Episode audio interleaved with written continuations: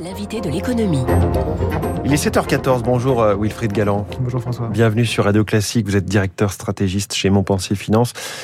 Que se passe-t-il si le robinet du gaz russe est fermé subitement? Quelles sont les, conséquences immédiates? Alors, ce qui, est, intéressant avec cette, cette menace de, Vladimir Poutine, c'est que d'abord, c'est essentiellement quand même une menace politique. On voit très bien que euh, on a déjà un mois quand même devant nous. Hein. Euh, je rappelle que c'est uniquement les livraisons du mois d'avril qui sont payables en mai qui serait euh, sous couvert de cette mmh. interdiction de payer autrement qu'en rouble. Hein, donc ça veut dire qu'on a quand même un mois pour se retourner. Mais le sujet qui est devant nous est un sujet qui est évidemment un sujet de prix, parce que ça renforce le, les pressions sur euh, l'approvisionnement, mais justement ça renforce les pressions sur les quantités. Et je pense que c'est très significatif de ce qu'on est en train de vivre dans l'économie mondiale, dans l'économie française aussi, mais dans l'économie en général. On devient une économie qui de nouveau se préoccupe des pénuries, se préoccupe des quantités, se préoccupe de est-ce qu'on a la possibilité non pas de produire à coût efficace et à moindre coût, mais tout simplement de produire.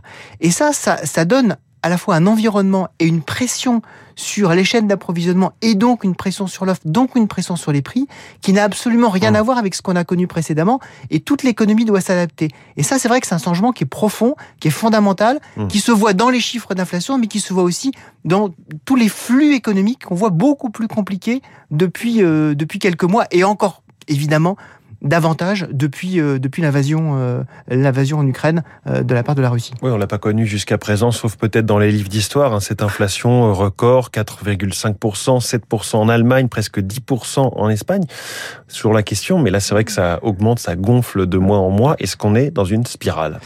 C'est toute la question. Aujourd'hui, on n'est pas encore dans une spirale. Hein. Quand on regarde la définition réelle de l'inflation, c'est pas une augmentation générale des prix, c'est une augmentation générale auto-entretenue des prix. Donc aujourd'hui, ce qu'on a, effectivement, avec certitude, c'est une augmentation de la base de coûts générale de l'économie mondiale. On voit que tous les coûts remontent. Hein. Mmh. Euh, les coûts d'approvisionnement, les coûts de financement, on en parlera avec euh, les taux d'intérêt, euh, tous les, tous les coûts, y compris les coûts salariaux évidemment, remontent.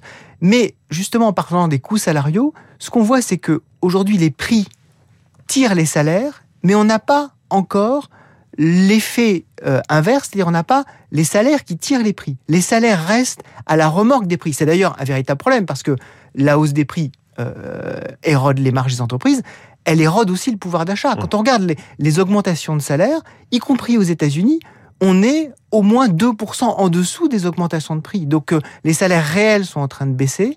On n'a pas cette spirale. Donc économiquement, quand les banques centrales, par exemple, vont regarder les choses, c'est peut-être moins inquiétant qu'une véritable spirale comme on a connu dans les années 70, mais attention à ce que ça ne se déclenche pas et surtout attention aux conséquences. Et c'est pas parce que on n'a pas cette spirale que la situation n'est pas très difficile à gérer parce que justement on a cette pression sur les marges, on a cette pression sur les euh, sur les salaires sur les salaires réels.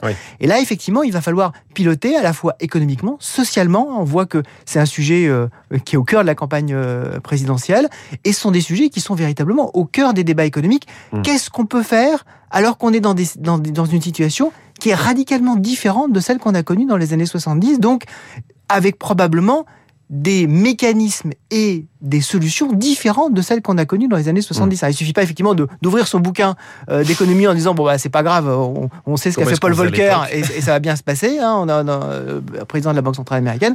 Non, ça va pas se passer exactement comme ça. On a vu hier, euh, vous parliez de pression salariale tout de suite des syndicats de la SNCF et pourtant on se souvient de la grève du mois de décembre juste avant les vacances de Noël. Là tout de suite ils ont dit il faut rouvrir des négociations, il faut obtenir plus. Est-ce que les banques centrales vont aller aussi loin qu'on le pense, Wilfried Galland? Bah, C'est tout leur dilemme aujourd'hui. C'est-à-dire que les banques centrales se disent, d'une part, j'ai un véritable sujet parce que je suis garant de la stabilité des prix. Donc, les prix étant en train de monter fortement, largement au-delà euh, de mon objectif de 2% d'augmentation, il faut que je fasse quelque chose. Mais l'action que je peux avoir, moi, Banque Centrale, euh, en France, aux États-Unis, en Europe, c'est sur la demande. Or, on voit bien que l'essentiel de l'inflation aujourd'hui, elle est liée à l'offre. Hein, on a à peu près 70% de l'inflation d'aujourd'hui, elle est liée à l'offre. Mmh. Donc si vous, si vous pesez sur la demande, il faut peser énormément pour avoir un, pour avoir un effet, alors que c'est pas nécessairement la demande qui est à l'origine de tout ça. Et si vous pesez sur la demande très très fortement, qu'est-ce qui va se passer? Vous allez envoyer le monde en récession. Mmh. Donc le, dilemme est, les banques centrales ne fabriquent pas du pétrole. exactement, et, et déchargent pas non plus les containers. Mmh. Donc, donc véritablement, on a un sujet. Moi, je suis persuadé que le discours qui est très volontariste des banques centrales est un discours qui est aussi très politique à destination des États, des citoyens, en disant je fais quelque chose, il est nécessaire aussi pour elles que les anticipations d'inflation ne s'ancrent pas mmh. chez les acteurs économiques. Et là, parce que là, on pourrait avoir cette fameuse spirale prix-salaire. Néanmoins, je suis persuadé que euh, d'ici, par exemple, le milieu de l'année ou, le troisième trimestre, il y aura un discours qui sera quand même un petit peu plus prudent, mmh. parce que justement, on peut pas avoir une récession trop forte. Euh, c'est pas non plus le but des banques centrales d'envoyer le monde en récession, alors qu'on vient de sortir quand même de crises très profondes. Alors, je sais que vous aimez finir souvent par une tonalité un petit peu positive, parce que c'est vrai que là, si on regarde tout ça, euh, Poutine, le gaz russe, le robinet, on n'a juste pas envie de partir en week-end, on a envie de rester la tête dans le sable. Comment est-ce qu'on en sort de tout ça, Wilfried? Bah, écoutez, il y a, peut-être une solution euh, qui devrait venir de la Chine. Alors, ce matin, on a eu des indicateurs avant euh, économiques qui sont pas très bons hein, de, la part de la part de l'économie chinoise. On voit que manufacturière. Voilà, on, voit qu'à la fois les, petites entreprises. Hier, on avait les grandes entreprises. On est plutôt on est plutôt en, contraction économique. La Chine est dans une situation compliquée. Mais quand on regarde des indicateurs de crédit, on voit que justement la banque centrale chinoise, qui est la seule à ne pas avoir utilisé tous ses leviers en termes euh, d'incitation à, aller plus loin dans le crédit, en termes d'action sur la sur, direct sur les marchés. La Banque centrale chinoise est en train d'avoir un discours différent. Le crédit est en train de se relâcher. Le marché immobilier également chinois dans certaines grandes villes est en train de repartir. Alors ça reste ça reste faible quand on regarde sur une année, mais sur un mois c'est assez clair. Et donc si on a effectivement cette relance chinoise, ça peut nous aider économiquement. Si on a également des discussions, on voit qu'on a des discussions entre la Chine et les États-Unis pour lever les sanctions progressivement, hein, ces fameux voilà, ces, ces, fameux droits de douane. Si on a ça, alors effectivement, on pourrait avoir une des, un des moteurs économiques qui s'allume, qui nous permettent effectivement de compenser la contraction qu'on va avoir dans les autres, dans les autres pays un peu comme on avait en 2009. Hein, Souvenons-nous, en 2009, on avait commencé très très mal, y compris sur les marchés. On avait eu un premier trimestre très difficile.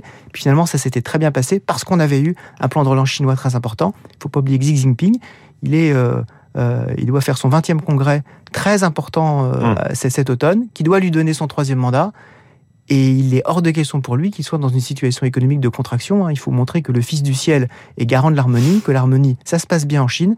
Et donc ça peut être peut-être que Xi Jinping euh, pourrait faire pression sur, euh, sur Vladimir Poutine et surtout pour nous sortir euh, économiquement, au moins cette année, d'une situation qui s'annonce effectivement assez complexe. Ah, l'harmonie nous viendra-t-elle de la Chine? Merci beaucoup Wilfried Galland, directeur stratégiste de Montpensier Finance. Merci beaucoup, les 7h21.